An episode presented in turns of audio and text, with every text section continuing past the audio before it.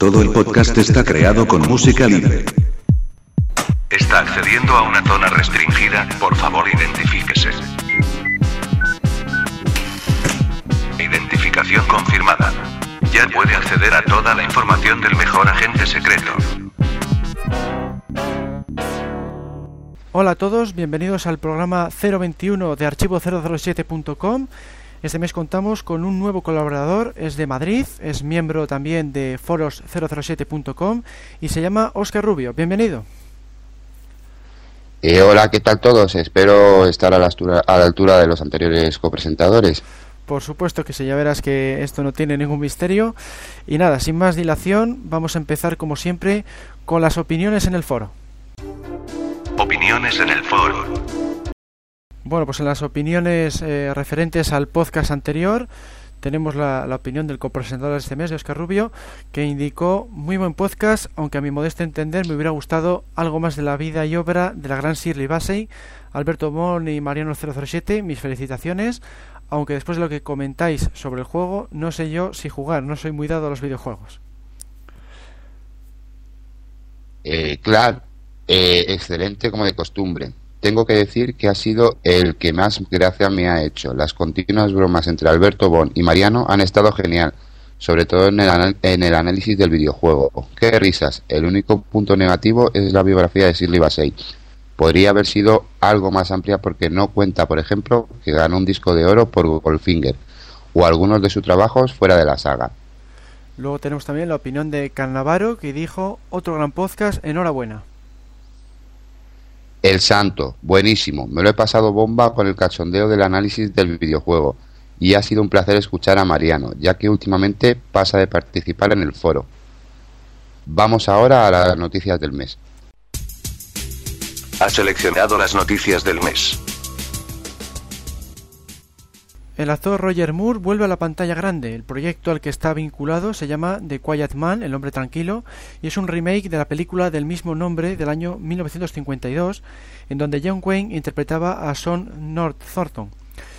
La trama cuenta de un hombre eh, que regresa a su pueblo natal para comprar tierras y conoce a una exuberante mujer mientras tiene una serie de altercados con estancieros de la zona. Al parecer Roger Moore ahora jugará un papel doble en el remake como actor y productor. En sus palabras, Moore, de 83 años de edad, cuenta que El hombre tranquilo es una de mis películas favoritas de todos los tiempos. Tener la oportunidad de volver a la época en que Hollywood llegó a Irlanda para filmar es simplemente delicioso como para, como para perdérselo. Pues sí, es una gran noticia esta por poder volver a disfrutar de Roger Moore. Hacía muchos años que no se le veía en el cine y además con una película de nombre, ¿no? Pues sí, la verdad que siempre es, bueno saber de, de, actores que han interpretado a, James Bond y más eh, personajes pues como Roger Moore, que, que bueno, eh, la mayoría de la gente eh, piensa en James Bond y piensa directamente en, en Roger Moore. está muy bien eso de que, de que volvamos a saber de él en películas.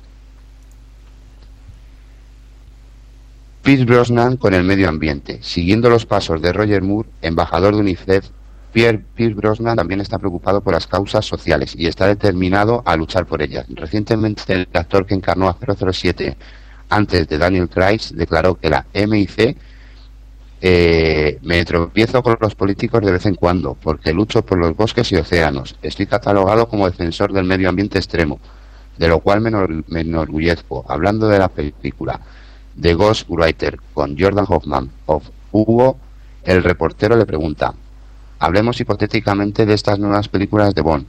Digamos que le pidieran entrar en este mundo 007 en un papel de hombre de Estado Mayor. ¿Jugarías? A lo que Pierce Brosnan responde, ¿por qué no? Todo es posible. No tengo ego para eso. Me encanta estilo Daniel Craig. Si el guion, el calendario y el dinero son correctos, ¿por qué no? Por cierto, que yo sepa, no hay nada de los de las que hablas, pero que eh, eh, pero porque no todo es un juego. Eh, bueno, yo como con el foro, eh, pues eh, me gusta que personajes conocidos, porque yo, como sabéis, no soy muy dado a las películas, no soy muy cinéfilo, pero hombre, personajes que, que conozco y, de la talla de Pierce Brosnan y, bueno, personajes del mundo 007, pues estén interesados en esto, en el tema del medio ambiente. Y bueno, esperemos que siga mucho tiempo. Eh, por otra parte, lo de lo de que, que entre otra vez en el mundo Bond, pues eh, también digo ahí en el foro que eso de que personajes de que hayan interpretado a James Bond como tal vuelvan a hacer un cameo, pues mm, no me gustaría. Pero vamos, como dice Pierce, todo es cuestión de dinero, agendas y cosas de esas. Pues sí, la verdad es que a mí tampoco me hace mucha gracia que vuelva a participar Pierce Brosnan como secundario, porque siempre prefiero ver caras nuevas en este tipo de papeles. Pero lo que sí me gusta es lo de que apoye temas relacionados con el medio ambiente y espero que, que sirva de ejemplo para otros actores y otras celebridades.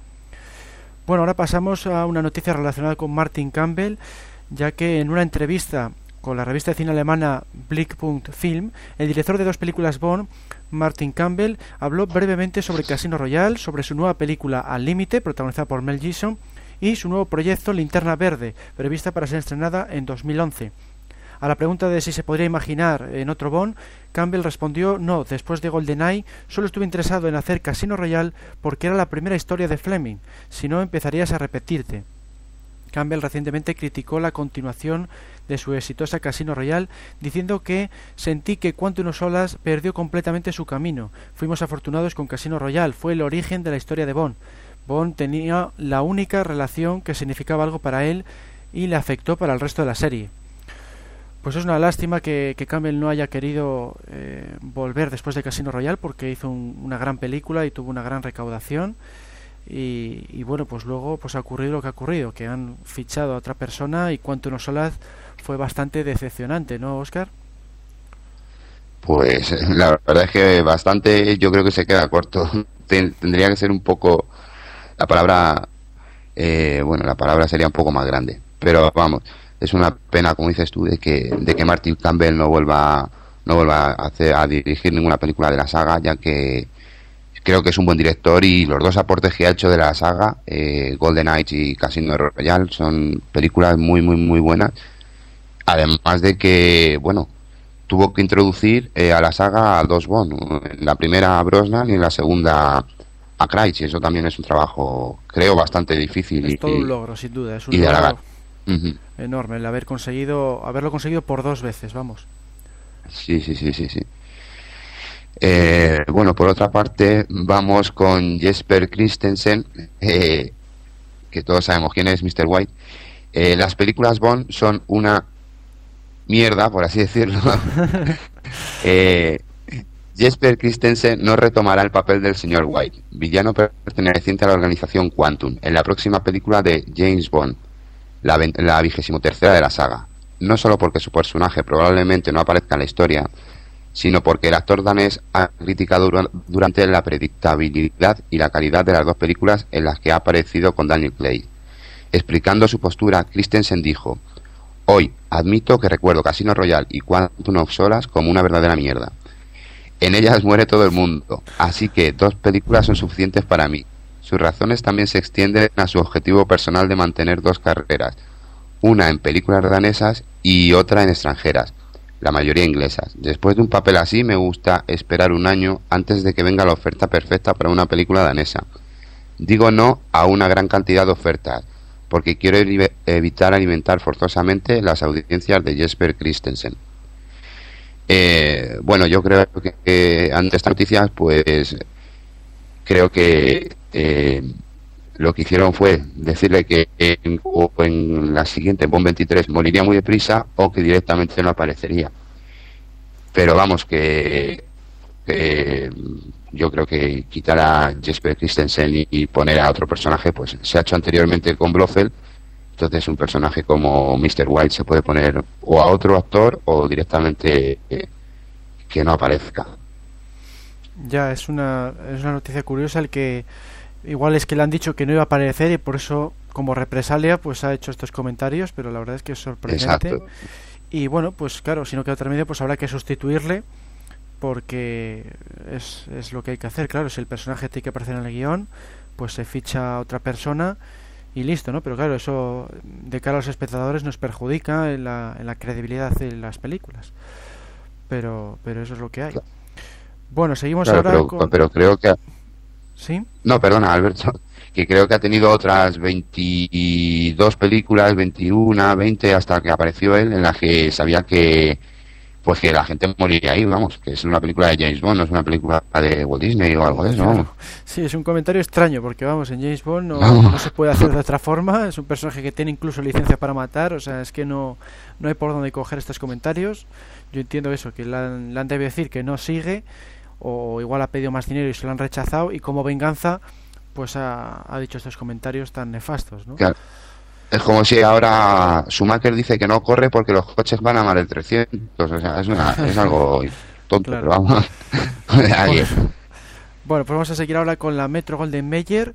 Ya hay seis pujas por la Metro Golden Mayer. Según informa The Times, la Metro Golden Mayer tiene seis posibles interesados en su compra, pero al contrario de lo que pudiera parecer, los tiempos de incertidumbre económica en los que vivimos hacen dudar de que todo sea tan sencillo como elegir al mejor ofertante. Todos los interesados están esc- escrutinando minuciosamente los libros de contabilidad de la MGM con la intención de hacerse con la división de producción y su biblioteca de 4.000 títulos. Sin embargo, el largo periodo de tiempo que ha pasado, que ha, tardado el endeudado estudio para llegar al punto actual, y el hecho de que las pujas muy posiblemente no superen los 3,7 millones de dólares de deuda que el estudio tiene contraída con los bancos, sugiere que no habrá un final feliz.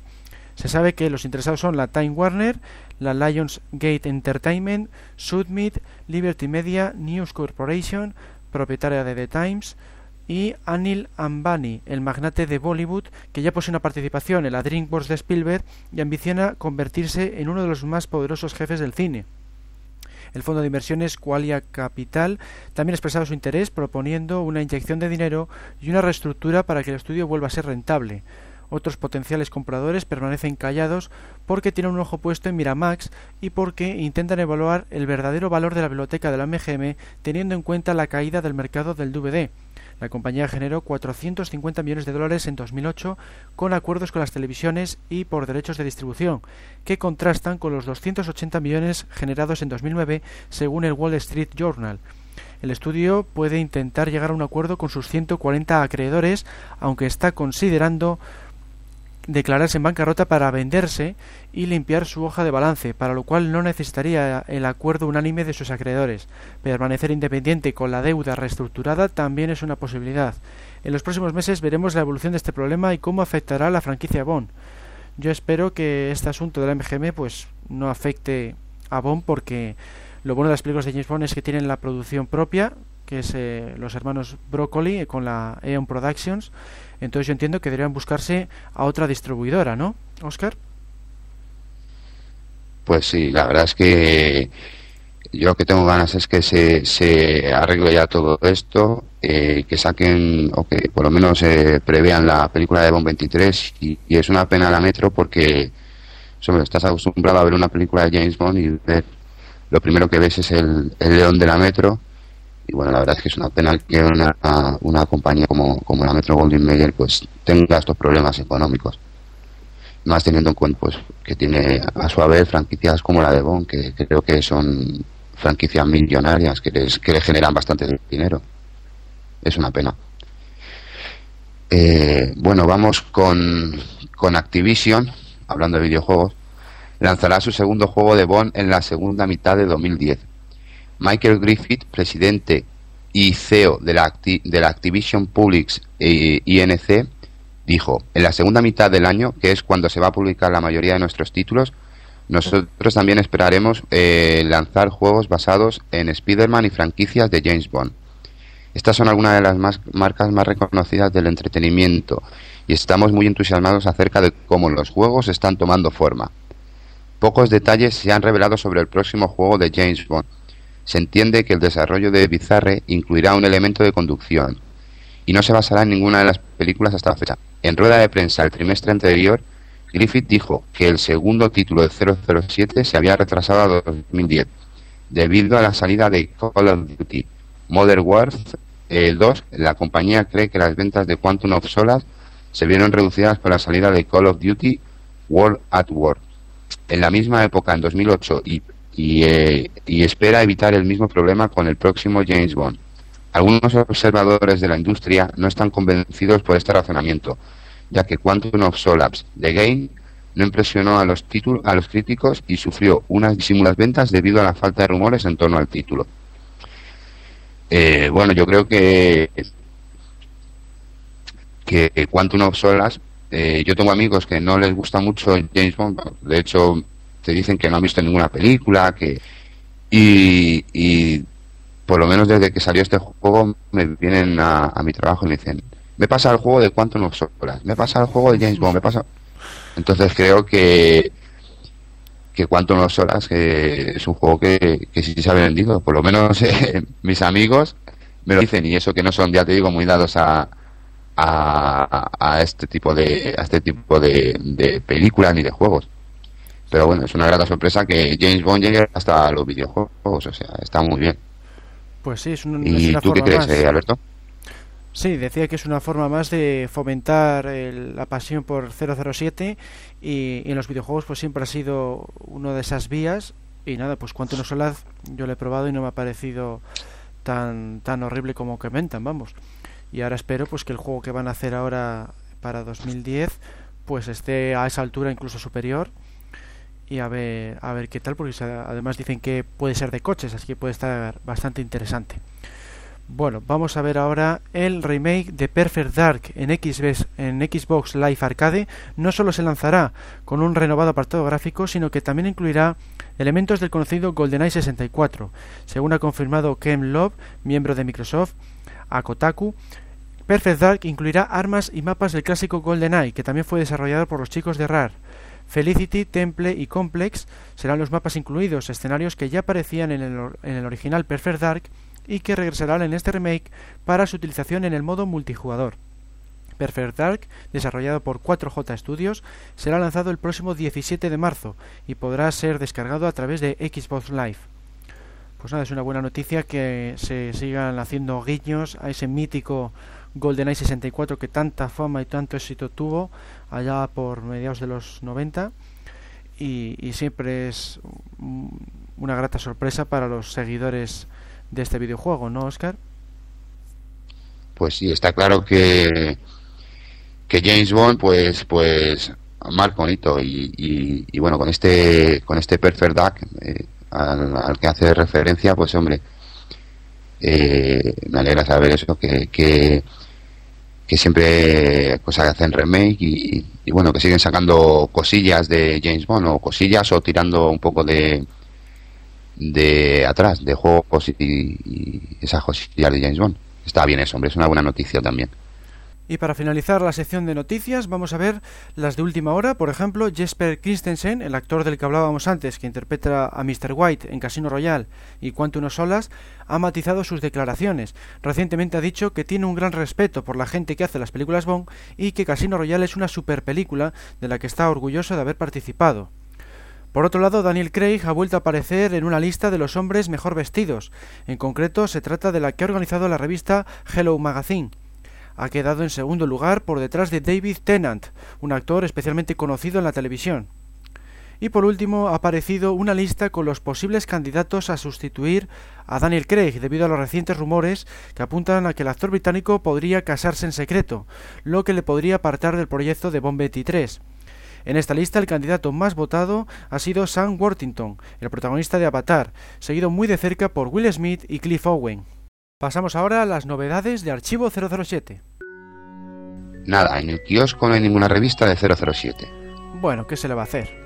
Pero es que en la tele tampoco hay ningún programa dedicado a James Bond. Va, a mí no me preocupa. Pero vamos a ver, ¿tú no eres fan de 007 como yo? Sí, pero visitando archivo007.com estoy servido. No lo olvides, entra en www.archivo007.com, la mejor web del mejor agente secreto. En Archivo 007 se han actualizado varias secciones y artículos, como por ejemplo el apartado Promoción y taquilla de Solo se vive dos veces y Agente 007 contra el Doctor No. Descubriréis cómo se las ingenian los integrantes del departamento de marketing para que James Bond llegue a cada rincón del mundo de la forma más impactante posible. También se ha actualizado el artículo Diseño de producción. Entre otras cosas, indica el reciente fallecimiento de Peter Murton, cuya participación en Goldfinger y El hombre de la pistola de oro fueron esenciales a la hora de otorgar la elegancia, la elegancia necesaria a los decorados. Otro apartado que se ha actualizado es el de Top Secret de Moonraker, con nuevas curiosidades relacionadas con la cuarta película de Roger Moore. Por otro lado, se han añadido nuevos guiños existentes en la serie de dibujos animados Los Simpson, en el artículo James Bond y Los Simpson. También podréis descargaros una nueva revista, Metal Hurland, y un nuevo cómic, el Zigzag número 17, titulado El crimen de la discoteque. Por último, se ha incluido una entrevista exclusiva con Jeremy Bullock en su visita por la Japan Week en Madrid. Bueno, como todos sabréis, pues yo eh, estuve allí como Quantum, que Archivo 007 tiene gente en todas partes, y bueno, la verdad es que fue un... estuvo bien, estuvo bastante bien. Eh, eh, señor Bullock, pues es una persona entrañable, como he dicho por ahí en, en algún comentario en el foro, es muy buena persona, una persona muy campechana y, estuvo bastante bien la experiencia de, pues de conocer a, un personaje como Smither que, que bueno, eh, sus papeles son cortitos, son muy breves, pero pero son graciosos, vamos, las, los sketches que hace y los momentos en los que sale está muy bien. Eh, una persona que haya trabajado con Q. Espero que tampoco brome él acerca de su trabajo como, como su jefe. Hmm. Y luego también estuvo firmando fotografías, ¿no? Sí, exacto. Eh, eh, se firmó, estuvo firmando de fotografías de como Smith y como Bafit, que como también sabéis, pues eh, es, también un personaje de Star Wars y, y bueno, las estuvo firmando. Nos estuvimos haciendo fotos con él y, y bueno, ahí estuvo el hombre a la altura de las circunstancias. Estuvo muy muy bien. Estuvo me dijo que, le gustaba España, que habla un poquito, pero muy, muy, muy, muy poquito castellano.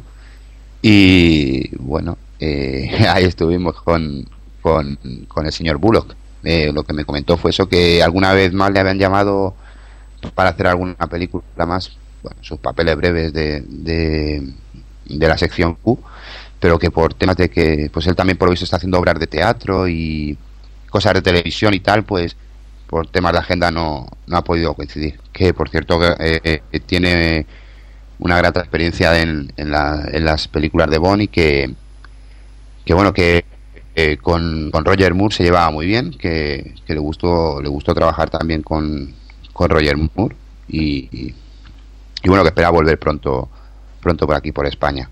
Pues precisamente te preguntaba por la fotografía firmada, porque este mes Archivo 007 ha organizado un concurso en el que se sorteaba una de ellas por gentileza del forero Jorge Maverick. Y ahora vamos a revelar quién ha sido el ganador o ganadora de este fantástico premio, que sin duda es uno de los premios más exclusivos que se han otorgado desde nuestra web. Pues bien, sin más dilación, el ganador es... Carolina Calderón, de Costa Rica, que en el foro la conoceréis como Carolina Bon. Enhorabuena, Carolina. Esperamos que disfrutes de este fabuloso premio y que, como acostumbras, sigas participando en foros007.com. Nos vamos ahora a la sección de la biografía del mes. Biografía del mes. John Barry nació en York, en Yorkshire, Gran Bretaña, el 3 de noviembre de 1933 ya en su infancia se vio involucrado en el mundo del séptimo arte, dado que su padre poseía la cadena de salas de cine de la ciudad, llegando a trabajar para él como proyeccionista. No obstante, se encaminó hacia la música. Antes de abandonar la escuela, ya sabía tocar el piano y la trompeta, y antes de ingresar en el servicio militar, ya había ejercido de trompetista en los locales de la ciudad con el grupo de jazz de Modernaires. Sin embargo, será durante el servicio militar cuando se forme musicalmente por medio de un curso por correspondencia. Poco después trabajará como arreglista para varias bandas musicales. Será entonces, en 1955, cuando decide crear su propio grupo de jazz con sus amigos, The John Barry Seven. Toca en clubes ingleses hasta que en 1957 participa en un programa de televisión de la BBC, es el principio del éxito, ya que empieza a aparecer en otros espectáculos de la pantalla pequeña y a tener éxito de ventas bajo la discográfica EMI. En 1960 se inicia en el mundo del cine con la película Beat con la colaboración del cantante Adam Faith, al que conoció gracias a The John Barry Seven. El éxito es tal que enseguida es contratado para otra cinta, hasta el último aliento. Poco después, los productores Cavi Broccoli y Harry Saltzman llaman a su puerta. Quieren que arregle el trabajo realizado por el compositor Monty Norman para la primera entrega de la franquicia de 007, Doctor No, estrenada en 1962. Aquí tendrá lugar la mayor polémica de toda su carrera. ¿Quién de los dos es el autor del mítico James Bond theme? Monty Norman asegura que la composición es suya y que John Barry simplemente lo arregló porque al director Terence Young le parecía inapropiada. Según John Barry, fue él quien desechó el material de Norman y partió de cero a la hora de componer el tema. Llevó el asunto a los tribunales en 1997, pero perdió, al igual que ocurrió en otros dos juicios posteriores. No obstante, si escuchamos la banda sonora que salió a la venta, cuesta creer que Monty Norman haya compuesto el James Bond theme, ya que su estilo poco o nada tiene que ver con el de esta famosa pieza. Al año siguiente, en 1963, los productores no dudaron en llamar de nuevo a John Barry, esta vez para que compusiera toda la banda sonora de la siguiente cinta de 007, Desde Rusia con Amor. Aquí se puede apreciar ya cómo quiere dejar su sello con la utilización de viento metal tan característica en sus obras. Además, crea un nuevo tema para James Bond, el 007 Theme, una pieza a la altura de la franquicia que volverá a utilizar posteriormente en Operación Trueno, Solo se vive dos veces, Diamantes para la Eternidad y Moonraker. Pero el verdadero éxito llegaría el año siguiente, 1964, con la banda sonora de Goldfinger, con ella no solo instaura el llamado sonido Bond, que servirá de referencia tanto para la franquicia de 007 como para el género del espionaje, sino que además cosecha un éxito sin precedentes, superando en ventas incluso a los Beatles y siendo nominado al premio Grammy. Su colaboración con la saga continúa en las siguientes cuatro entregas, Operación Trueno, Solo se vive dos veces, Al servicio secreto de su majestad y Diamantes para la eternidad, de modo que se convierte no solo en el compositor que más bandas sonoras de Bond ha hecho, con un total de 12, sino que es el que ha hecho más composiciones consecutivas, con las siete primeras cintas. Entre medias trabaja en otras películas, entre las cuales cabe destacar Nacida Libre de 1966 y El León en Invierno de 1968, que le valieron el Oscar a la mejor banda sonora. También obtuvo el Oscar a la mejor canción por Nacida Libre. En 1969 se convierte en uno de los primeros compositores en utilizar sintetizadores cuando trabaja en el servicio secreto de Su Majestad. Esta banda sonora es de las más valoradas dentro de la serie de 007 por sus bellas melodías, así como por ser la única cuyo tema principal es instrumental. Un tema enérgico y electrizante como el propio James Bond theme. A esto hay que añadir la preciosa canción de Louis Armstrong, We Have All the Time in the World, lo que forma un conjunto brillante como pocos. En la década de los 70 crea el tema principal de la serie televisiva Los Persuasores, protagonizado por Roger Moore y Tony Curtis. Muchos la consideran la mejor pieza creada para la pequeña pantalla. En ella utiliza el sintetizador Moog para otorgarle el toque moderno que requería. También se introduce en el género musical con Billy y continúa trabajando para 007 con Diamantes para la Eternidad, El hombre de la pistola de oro y Moonraker. Por si fuera poco, recibe una nominación al Oscar por María, reina de Escocia. En la década de los 80 crea tres nuevas bandas sonoras para Bond, Octopussy, Panorama para Matar y Alta Tensión. Esta última es especialmente llamativa porque por primera vez en la saga hace uso de los acompañamientos electrónicos. Fuera de la franquicia compone la banda sonora de En algún lugar del tiempo, por la que recibe un premio Saturn y es nominado al Globo de Oro. Pero lo mejor de su carrera vendrá en el segundo lustro, ya que obtiene sendos Oscar por su trabajo en Memorias de África y Bailando con Lobos. En los 90 vuelve a acariciar el Oscar con una nueva nominación por su banda sonora para Chaplin, un filme biográfico sobre el famoso actor. Otra obra que cabe destacar es la música de El especialista, en la que demuestra su experiencia en el género de la acción. Se dedica también a los conciertos y a películas de bajo presupuesto pero con virtudes dramáticas, como El hombre que vino del mar o Jugando con el corazón. Rechaza volver a la saga Bond en El mañana nunca muere, dando paso a David Arnold, en la actualidad continúa trabajando especialmente en el ámbito de los conciertos y es productor ejecutivo del grupo Los Diez Tenores. En resumidas cuentas, John Barry es uno de los mejores compositores de cine de todos los tiempos, con un total de 5 Oscar y un sinfín de premios y nominaciones. Ha pertenecido a varias bandas de jazz, ha trabajado tanto para la pantalla grande como para la pequeña, ha participado en conciertos y en musicales. Desde Archivo 007 queremos rendirle homenaje con este podcast 021, especialmente por su extraordinaria colaboración en la saga de James Bond, con un total de 12 bandas sonoras y el mérito de haber creado el llamado sonido Bond. Aviso, peligro inminente. El debate comenzará en 3, 2, 1. La temática del debate de este mes es ligeramente distinta a los anteriores programas porque esta vez cuenta con dos protagonistas, además de John Barry, que es el, el homenajeado de este mes. Vamos a hablar también del otro gran compositor de la saga, David Arnold, que es el actual encargado de la música en las películas de Daniel Craig. Vamos a hacer una comparativa con la ayuda de uno de los habituales de los podcasts y veterano de Foros 007, Pablo Ortega, bienvenido. Muy buenas a todos. Bueno, pues la primera cuestión, eh, que sería la cuestión principal, ¿no?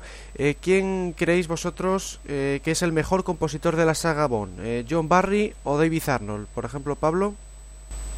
Pues mira, para que haya un poco de discusión hoy, yo voy a decir que David Arnold. Te lo he puesto fácil, ¿eh, Oscar? ¿Y por qué crees que es mejor?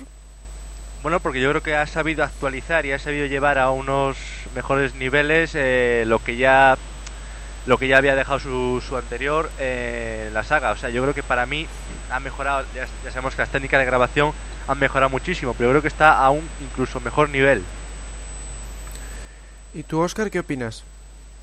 Eh, bueno, pues yo voy a dar más leña al fuego y voy a decir que John Barry. ¿Y por qué crees que es mejor?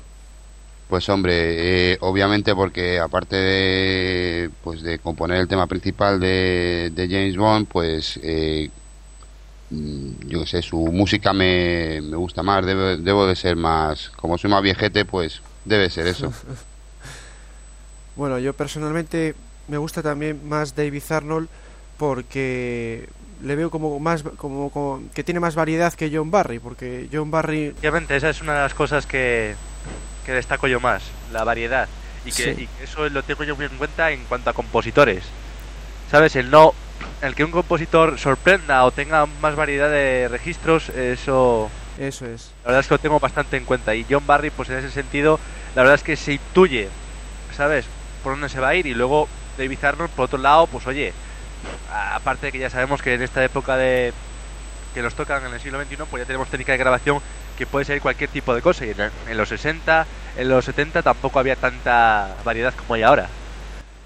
Eso es, sí, a mí es que me pasa eso, que John Barry está muy bien, instauró el, el sonido Bond, el James Bond theme, pero, pero es que suele abusar demasiado de utilizar el tema principal en, en versión instrumental, ¿no? Por ejemplo, en Goldfinger, pues se oye muchísimo la melodía de Goldfinger a lo largo de la película y no aporta ningún tema más, pues por ejemplo, podría haber hecho un tema específico para eh, una de las chicas Bond o un tema específico para una secuencia, ¿no? Utiliza, se basa muchísimo en el James Bond por un lado y en la, en la versión instrumental de la canción, ¿no?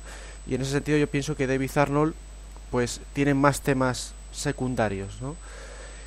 Y luego por otro lado la siguiente pregunta sería ¿cuál es vuestra banda sonora favorita de John Barry? Pablo? Para mí, al servicio secreto de su majestad. ¿Y por qué, qué la ves de respecto a las demás? Bueno, pues en, en estos casos el uso del sintetizador. ¿Sabes? Sí, El uso- sí, que- que hasta, que hasta, hasta entonces no se había usado, ¿sabes? Había sido más, como decirte, pues, pues, pues como era antiguamente los 60, pero eso ya introduce esa innovación, ¿sabes? Que, no es. estaba en las anteriores. Y después, pues ya si tenemos, si juntamos a- al Servicio Secreto de Majestad, la juntamos con la canción de Louis Armstrong, pues ya tenemos una banda sonora que, en fin, hace, no hace falta decir poco más. eso es. Y para ti, Oscar, ¿cuál es tu banda sonora favorita de John Barry? Pues sí, exactamente. Para mí totalmente de acuerdo lo de lo que dice Pablo. Pues eh, sea al servicio secreto de su majestad. Eh, tiene, vamos, aparte del sintetizador, pues el, eh, Louis Armstrong con también ahí acompañando, pues como que es una banda sonora muy, muy, muy, muy, por lo menos para mí muy buena. Pues sí, sin duda el Servicio Secreto de Su Majestad tiene muy buenos temas y ahí sí que introduce varios temas secundarios bastante buenos, como cuando viaja en helicóptero, está bastante bien. Y pero bueno, a mí me gusta un poco más, aunque esta sí que la valora mucho, esa banda sonora, pero me gusta un poquito más la de alta tensión, porque es cuando ya empieza a verse un poco el sonido electrónico en la saga Bond y, John Barry introduce eh, unas versiones del tema principal, de la, de la canción principal, unas versiones muy buenas, además de utilizar eh, otras del mismo grupo de Pretenders que salían luego los créditos, también lo pasa a instrumental y quedan de maravilla en, todo tipo de escenas, ¿no? Bueno, luego, eh, pues, sí, dime. No, además se sale más mm, de su registro anterior, de la música esa que, que, nos venía acompañando desde, desde el principio y es como otro tipo de pues otro tipo de melodía. Eso es, sí, es que Alta Tensión le, la vi bastante innovadora en comparación con sus trabajos anteriores, ¿no? Y luego, eh, para ti, Pablo, ¿cuál es la banda sonora favorita de David Arnold? Pues posiblemente El mundo no es suficiente. ¿Y, por qué razón? yo creo que ya es cuando cuando se asienta en, lo que es Bond, o sea, el, Mañana Nunca Muere, le, bueno, es la primera que hace, no lo hace bastante mal, sé que a ti, me parece que te, encanta, te, encanta bastante. Sí, a mí el del Mañana que muere está muy bien, sí. Pero bueno, para mí el mundo no es suficiente. Para mí es que es una de las. Para mí la prefería de, de Pierce Brosnan haciendo el rol de Bond y no menos la banda sonora. ¿Y para ti, Oscar? Pues mira, para mí eh, yo tengo dos realmente que serían El mundo nunca es suficiente y Casino Royal. Y bueno, si te tuvieras que decantar por una. Pues El mundo nunca es suficiente. Eh, aunque la de. Eh, el Mañana Nunca Muere también me, me parece muy buena, muy buena banda sonora, pero El Mundo Nunca es Suficiente, al principio tocando esa, esa nota de trompeta, pues como que me gusta mucho. A mí personalmente me gusta un poco más la del Mañana Nunca Muere, porque para mí... Lo adivinado. Sí, eh, es que a mí me gustó porque era una mezcla muy buena entre el sonido electrónico y el sonido clásico que habíamos escuchado de John Barry, ¿no? Una mezcla eh, está en equilibrio perfecto, ¿no? Sin embargo, a partir del mundo lo que es suficiente y luego muere otro día, eh, incluye ya un, eh, un, exceso, un poco, se pasa un poquitín con el sonido electrónico. Pero bueno, aún eso son tres bandas sonoras, las tres de las tres últimas películas de Pierre Rosan son de mis favoritas y la verdad es que lo, lo hizo estupendamente bien.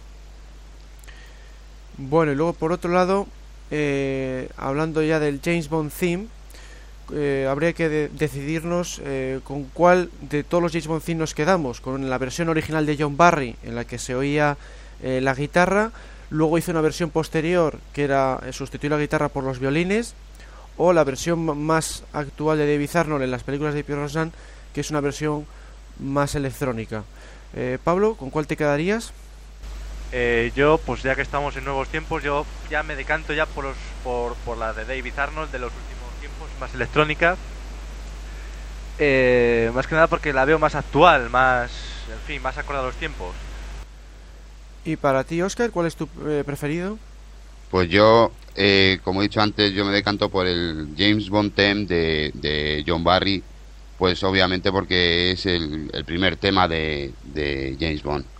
A mí en este caso, pues sí, me, han gustado mucho las versiones actuales de David Arnold, pero veo que fundamentalmente lo que más distingue el James Bond theme de, otros temas de otras películas es ese punteo de guitarra característico y, y David Arnold la ha intentado conservar siempre, aunque ha metido por detrás más sonido electrónico, siempre ha intentado meter ese, ese sonido de guitarra que incluso curiosamente lo tocaba él mismo durante la grabación es la, el único instrumento que tocaba él, era el, la guitarra durante las grabaciones. Y, bueno, pues eso, el James Bond theme, el clásico, eh, para mí es el que más debería conservarse porque es, es sello de, de James Bond. Sí, sí, y siempre sin quitar a los de David Arnold, ¿eh? los otros temas, que también son muy buenos, aunque cada uno tengamos nuestros preferidos, pero pero David Arnold también también hizo su tema muy bueno. Sí, sí, los Joyce Monte de David Arnold, Por ejemplo, en, en, el, en el mundo lo que es suficiente, como decíais, pues el James theme que, se, que suena durante la persecución en lancha, pues tiene ese ritmo de fondo electrónico, pero conserva además la guitarra, ¿no? Y ofrece una mezcla muy actual y da más como más intensidad a las secuencias de acción. ¿eh? En ese sentido, la verdad es que lo hace muy bien. Y bueno, en cuanto a innovación, ¿cuál de los eh, dos compositores creéis que es más innovador? John Barry, por ejemplo, utilizó guitarra eléctrica en para Matar, fue una de las innovaciones, o el sintetizador que habéis comentado en el Servicio Secreto de Su Majestad. Y por otro lado, David Arnold eh, está metiendo más el sonido electrónico, que es una novedad en la saga, eh, que solo se había visto pues en alta tensión hasta y en GoldenEye. Y luego otra cosa que utiliza David Arnold, por ejemplo, es que invierte el sonido de la orquesta, hace que toque el sonido al revés de como lo quiere escuchar. Luego le da la vuelta digitalmente y, y consigue eh, efectos distintos, ¿no? Eh, para ti, Pablo, ¿cuál de los dos es más innovador? Para mí, sinceramente, y por el simple hecho de hacer la banda sonora de Die Another Day, o sea, yo me quedo con David, con David Arnold, pero vamos, ya mismo. La cagó, hay que decirlo. Pero innovador, eso no se le puede internar. O sea, que no, no te gustan las, las innovaciones que incluyó en, No, eh, no, en Día, no pero La innovación, me encanta la innovación, me encanta que me sorprendan, pero no para mal. ya. Vale, y para ti, Oscar, Pues yo estoy con vosotros, o por lo menos con Pablo, perdona, en que David Arnold, lógicamente estamos en el siglo XXI y se emplean nuevas técnicas y, oye, pues otro tipo de ritmos y tal. Am- aunque a mí la de Muere otro día eh, me gusta como canción, pero no como una banda sonora de James Bond. O sea, que ocurre eso, ¿no? Que si consideráis que David Arnold es más innovador, otra Sí. cosa ya es que, que esas variaciones nos gusten, ¿no?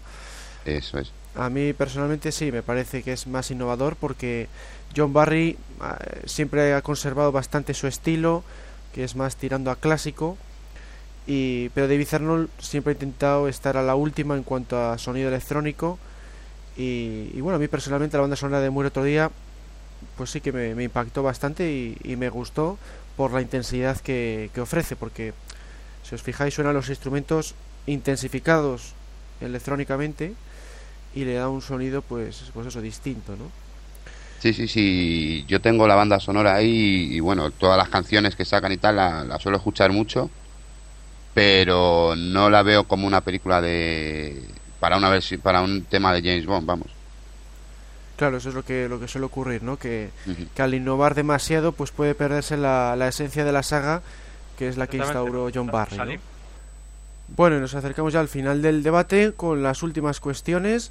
Mm, vamos a ver ahora eh, cuál es lo positivo y lo negativo de John Barry Pablo. Lo positivo, pues es que, bueno, es como siempre que ocurre que uno es el primero, siempre crea un camino a seguir por los sucesores. En este caso, pues lo hizo francamente genial. eh, cuando hemos visto todas las películas de James Bond, de la, eh, de la etapa de Sean Connery, de Josh Lazenby, de Roger Moore, de Timothy Dalton, pues eh, vemos que, en fin, que ese es el camino a seguir. Pero por otro lado, bien es verdad que es que se estancó. O sea, siempre hemos sido lo mismo, siempre, y yo siempre busco innovación. Y en ese caso es por lo que John Barry, pues para mí no es el preferido. ¿Y tú, Oscar, qué opinas de, de lo positivo y lo negativo de John Barry?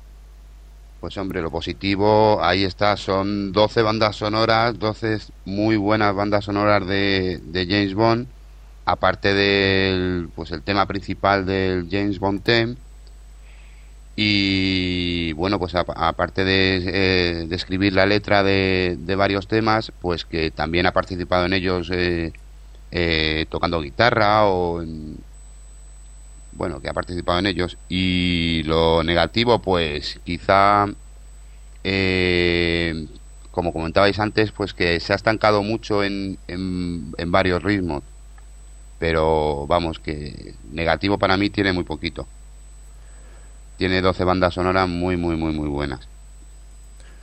Pues sí, en cuanto a John Barry, pues yo también opino eh, más o menos lo mismo. O sea, de- tiene el mérito de haber creado el James Bond theme, porque por mucho que se diga que, que fue Monty Norman, pues el que dio los arreglos necesarios para, para que diera el James Bond tal y como le conocemos, pues es obra de John Barry. y así como el, resto de, de, sonoridad Bond, ¿no? De ese estilo de apoteósico, rimbombante, de utilizar siempre mucha percusión. Eh, exacto, Alberto. Y, y además, si tú eh, muchas veces eh, nombras James Bond, automáticamente lo, lo, lo, conectas con las primeras películas y lógicamente es el sonido John Barry. Eso es, sí, y además, y además su sonido es un sonido que luego se ha imitado en el género de espionaje, o sea, fuera de la saga Bond empezó a haber muchas películas de, de espías que utilizaban también ese estilo de música, ¿no? De utilizar esas trompetas, ese, esa música apoteósica y es que instauró, eh, forma parte del género, vamos a decir. Eso es el, punto más positivo de John Barry y el punto negativo, pues también lo que habéis comentado, ¿no? Yo en ocasiones noto que utiliza demasiado el tema principal de la película, siempre le, utiliza en modo instrumental y por ejemplo en, John, en Goldfinger y en Operación Trueno pues utiliza demasiado la melodía una y otra vez eh, en casi todas las escenas no siempre se utiliza ese pequeño fragmento que recuerda al tema principal. En ese sentido le falta algo más de variedad en comparación con David Arnold no pues sí. Y bueno en cuanto a David Arnold Pablo eh, para ti cuál es lo positivo y lo negativo de él lo positivo es, la, innovación constante que, que David nos hace y que en fin, que tú vas a ver la siguiente James y no sabes si te vas a ir por fandangos o por... ¿sabes? Y en cambio lo negativo pues es que dentro de esa innovación que él hace, ¿sabes? A veces se, se, nos va a extremos, como por ejemplo pasó con Diana Other Day, que sí, que está muy bien, que, tal, que es una cosa que no te esperas, pero es una cosa que francamente si hubiera que coger una cosa y enterrarla, yo enterraría esa, la película y todo. bueno, ¿y tú, Oscar, qué opinas? Bueno, pues lo positivo de, de David Arnold en este caso, pues oye, eh, como decir, su innovación, su música más siglo XXI, eh, bueno, otro tipo de instrumentos y de, y de efectos eh, digitales, pues que, que son, de, son de considerar, vamos, está muy bien. ¿Y en, cuanto a lo negativo? Pues negativo, pues a lo mejor que le hace falta hacer alguna banda sonora más y bueno, aparte de pues describirla también eh, eh, meterse en la película y en la banda sonora y, yo que sé, aparecer tocando algún instrumento, cantando o, algo así. Que se, que se mojara un poco más, vamos, también. A mí personalmente de David Arnold lo, lo más positivo pues ha sido eso, ¿no? El que ha conseguido cogerlo de John Barry y de tal forma que tú escuchas la música de David Arnold y en, muchos temas los puedes llegar a confundir con el estilo de John Barry, pero al mismo tiempo inserta eh, su sello personal que es el sonido electrónico, ¿no? Y de esta forma ha conseguido, por ejemplo, las escenas de acción que tenga una mayor intensidad la, la orquesta. ¿eh? porque ha, utilizado pues, sintetizadores o efectos digitales para intensificar más y, vamos que las trompetas de la orquesta de David Arnold suenan distinto a la orquesta de John Barry por eso, porque ha sido retocado digitalmente, ¿no? Ha conseguido esa innovación y vamos, creo que quedó muy bien en la etapa de Pierre Rosnan. Y luego en cuanto a lo negativo, pues es también eh, lo mismo, ¿no? Eh, tiene la doble cara, el sonido electrónico a veces ha abusado de él y hay, hay ocasiones, por, sobre todo en, en la que decís muy el otro día, que, se excede, que empieza a utilizar sonidos demasiado extraños, rompe demasiado el ritmo de las canciones con sonidos que no vienen, que no son instrumentales siquiera, que son efectos de sonido. Y a veces en ese sentido sí que sí que se pasa, ¿no? Pero bueno, en general ha hecho un gran trabajo y bueno, lo está volviendo a demostrar en la etapa, en la etapa de Daniel Craig. Eh, eh, por ejemplo, Pablo, ¿qué opinas de la, la, etapa de David Arnold en las películas de, Daniel Craig? Bueno, pues la verdad es que tanto en Casino Royale como en Quantum of Solace eh, tiene unos, unas canciones sensacionales. You Know My Name me sorprendió en el cine cuando la escuché, sinceramente. O sea, claro, bien es verdad que fíjate qué película era la anterior pero en Casino Royale con You Know My Name yo me quedé decir, digo, joder, guapísima la canción, o sea, tiene todo lo que buscabas. Fíjate que estábamos hablando de que eran cinco años me parece sin, sin Bond. Después, pues eh, la, última banda sonora fue nefasta y obtuvimos eso y ya es que se volvía a ello. Y después, en cuanto a Quantum of Solace, pues Another Way to Die, la verdad es que me gusta bastante. Me gusta bastante, tiene, aunque no sé, el sonido de Jack White, sobre todo en la batería, no me gusta bastante. Quiso hacerlo analógico, me parece. Y en ese aspecto no me, no me gustó bastante, sonaba como si estuvieras golpeando un cartón. Y, pero bueno, pero en cuanto a lo que es eh, la música de los violines y todo eso, la verdad es que genial. La banda sonora después, bien. El Bontin no se escucha mucho o prácticamente nada. ¿Sabes? Me parece que se, se intuye, pero es tan bajo como la voz que tengo yo que, en fin, que no.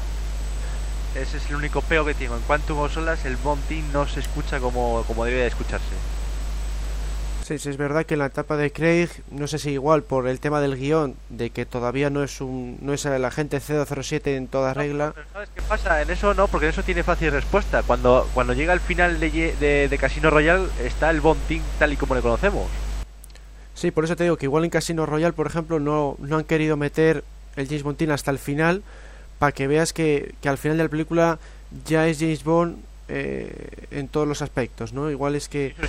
Pero qué decirte, pero una mejor versión en Quantum of Solace podía haber ocurrido perfectamente. Eso sí, ahí te doy la razón, que en cuanto a unos Solaz, A eso quería llegar. eso sí, que después de haber acabado Casino Royale, que no ha habido James Bond cine hasta el final, en cuanto a unos Solaz ya debería haber habido uno pues a lo largo de toda, de toda la película y realmente es que no se escucha, se oye todo tipo de Es temas. Mejor que, que la persecución de lanchas. Ahí Por ejemplo. un- ahí era perfecta, una, una, una escena perfecta para meterle. Sí, ahí, bueno, ahí es verdad que no no- se escucha, sí. uno de los, de los muchos fallos que tuvo esa película. Sí. Bueno, y a, ti- a ti, eh, Oscar, ¿qué te parece David Arnold en la etapa de Daniel Craig? Pues en la primera película de Craig como Bond en, en Casino Royale, la verdad es que fue lo, lo tacho de 10, porque me parece una banda sonora buenísima, la música eh, en concordancia con las con las escenas muy muy muy muy muy buena, pero en cuanto a Quantum, pues no me parece tan buena. Primero porque, como decís, te- tendría que haber metido el James Bond theme en alguna otra, en alguna otra ocasión y no al final como, como lo hizo. Y bueno, pues eh, me pasa con Quantum como con, con Muere otro día, que me parece una banda sonora que sí que puede ser muy buena, muy discotequera, muy pero no me pega para una película de James Bond. Entonces, pues, pues eso, me gustó mucho Casino Royale, eh, me gustó muchísimo, pero, pero no así Quantum. Quantum, la verdad que me decepcionó en todos los sentidos. Sí, la verdad es que Quantum of Solace ha sido decepcionante en muchos aspectos y el de la banda sonora, por desgracia, pues ha sido también bastante decepcionante. Por eso, por lo que comentamos, ¿no? Que hubiera, se hubiera hecho en falta el James Bond thing en algunas de esas escenas de acción, por ejemplo la de las lanchas, o incluso en la persecución inicial de coches, o luego en la persecución de aviones. Tenía muchos momentos para haberlo utilizado, pero extrañamente pues no, no lo ha hecho así. Y al contrario que Casino Royale, tampoco utiliza la versión instrumental de, de- de la canción principal, Another Way to Die. Eso es una cosa también que, que extrañó, porque en Casino Royale todo lo contrario, o sea, acierta tanto las escenas de acción como las escenas románticas, eh, se oye ligeras notas del James Bond theme, aunque nunca se llega a oír entero, pero sí que ligeras notas, eh, se oye el, el, el tema principal de Chris Arnold en versión instrumental, es una banda sonora muy completa y que recuerda al estilo clásico de las primeras James Bond. ¿eh? Aquí sí que olvida en buena parte el sello suyo electrónico y vuelve a los orígenes, ¿no? Es una banda sonora realmente sensacional. Bueno, pues con esto vamos a dar por concluido el debate, pero antes... de Sí, quería dime. que es mejor que comparar los dos estilos, tanto de David Arnold como de John Barry, en el último disco de Shirley Bassey, ¿no? Sí, sí, es verdad que ha salido recientemente y, y sí, ha sido, a mí se me ocurrió precisamente la idea de este debate a raíz de que a Alberto se le ocurrió hacer sobre Shirley Bassey. Como el Esto, poz. esto realmente lo digo porque me está pasando la billetada ahora mismo para hacer publicidad. Y oye, no viene mal. Pues sí, no, Hom- es que sido- Hombre, Shirley Bassey le pasa un poco, yo creo, como, como a John Barry y... Bueno, yo no veo tanto a David Arnold, no le identifico tanto a David Arnold con las bandas sonoras de James Bond, pero a Shirley Bassey, pues eh, su voz se le identifica mucho con, con la banda sonora de, de James Bond. Y bueno, Shirley Bassey siempre será Doña Shirley Bassey. Pues sí, no, Shirley Bassey también es un elemento clave de la saga Bond porque es la única que ha hecho tres temas principales, los tres además soberbios y, y, y concuerda perfectamente con ese sonido Bond que instauró John Barry, ¿no? De trompetas, de percusión al máximo, de, de canciones apoteósicas y, y por eso encajó muy bien en la saga porque concordaba perfectamente con lo que se había instaurado en la saga Bond. Bueno, pues lo dicho, con esto hemos terminado el debate. Solo nos queda despedirnos de Pablo Ortega. Ha sido un placer volver a estar aquí otra vez en el podcast. La verdad es que ya, ya, ya no sé si es el cuarto o el quinto. Ahora ya. Sí, sí, tienes ya un currículum en el podcast. ya te pasa, te pasa cuentas en la cabeza. Nada, y un placer haber, haber hablado con Oscar. Que la verdad es que le sigo bastante en el, en, el, en el foro y la verdad es que estoy bastante en varias cosas de acuerdo con él. Gracias por la parte que me toca. Así que sigue así, vida con Ernst Stavro. No, pero somos amigos y somos vecinos. Nada, nada, hombre, lo digo, lo digo en plan. tac. Sí, es buen chaval, ¿eh? Y bueno, le perdonaremos la vida. Sí, sí, sí. Bueno, pues sí, si queréis seguir estos hilos, pues nada, no tenéis más que en- entrar en forosc27.com y así conoceréis a, a estos miembros del foro y, y sus diversas conversaciones. Y bueno, ahora seguimos con el podcast. ¿Sabías que? ¿Sabías que se filmó la escena del jetpack de Operación Trueno con Sean Connery sin casco, pero tuvieron que volverla a rodar con casco por exigencia del especialista? ¿Sabías que George Lazenby solo había participado en un anuncio de chocolate antes de convertirse en James Bond? ¿Sabías que Roger Moore tuvo que tomar Valium para poder rodar las escenas de montaña de solo para sus ojos? ¿Sabías que Timothy Dalton tenía contrato para haber hecho una tercera película, de modo que a punto estuvo de protagonizar GoldenEye en 1995?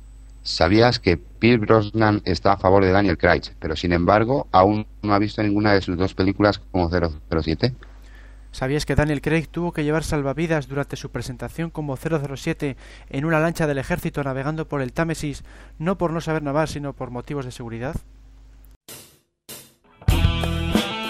Preguntas sin respuesta. ¿Qué hubiera ocurrido si finalmente Tarantino se hubiera convertido en el director de Casino Royale? ¿Cuál fue la verdadera razón por la que Pierre Brosnan no hizo una quinta película? Como debió reaccionar Brook- Broccoli cuando George Lazenby le indicó que no iba a hacer más películas como 007?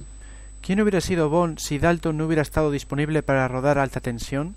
¿Por qué la MGM está en bancarrota si Quantum of Solace ha sido la película más, más taquillera de la historia?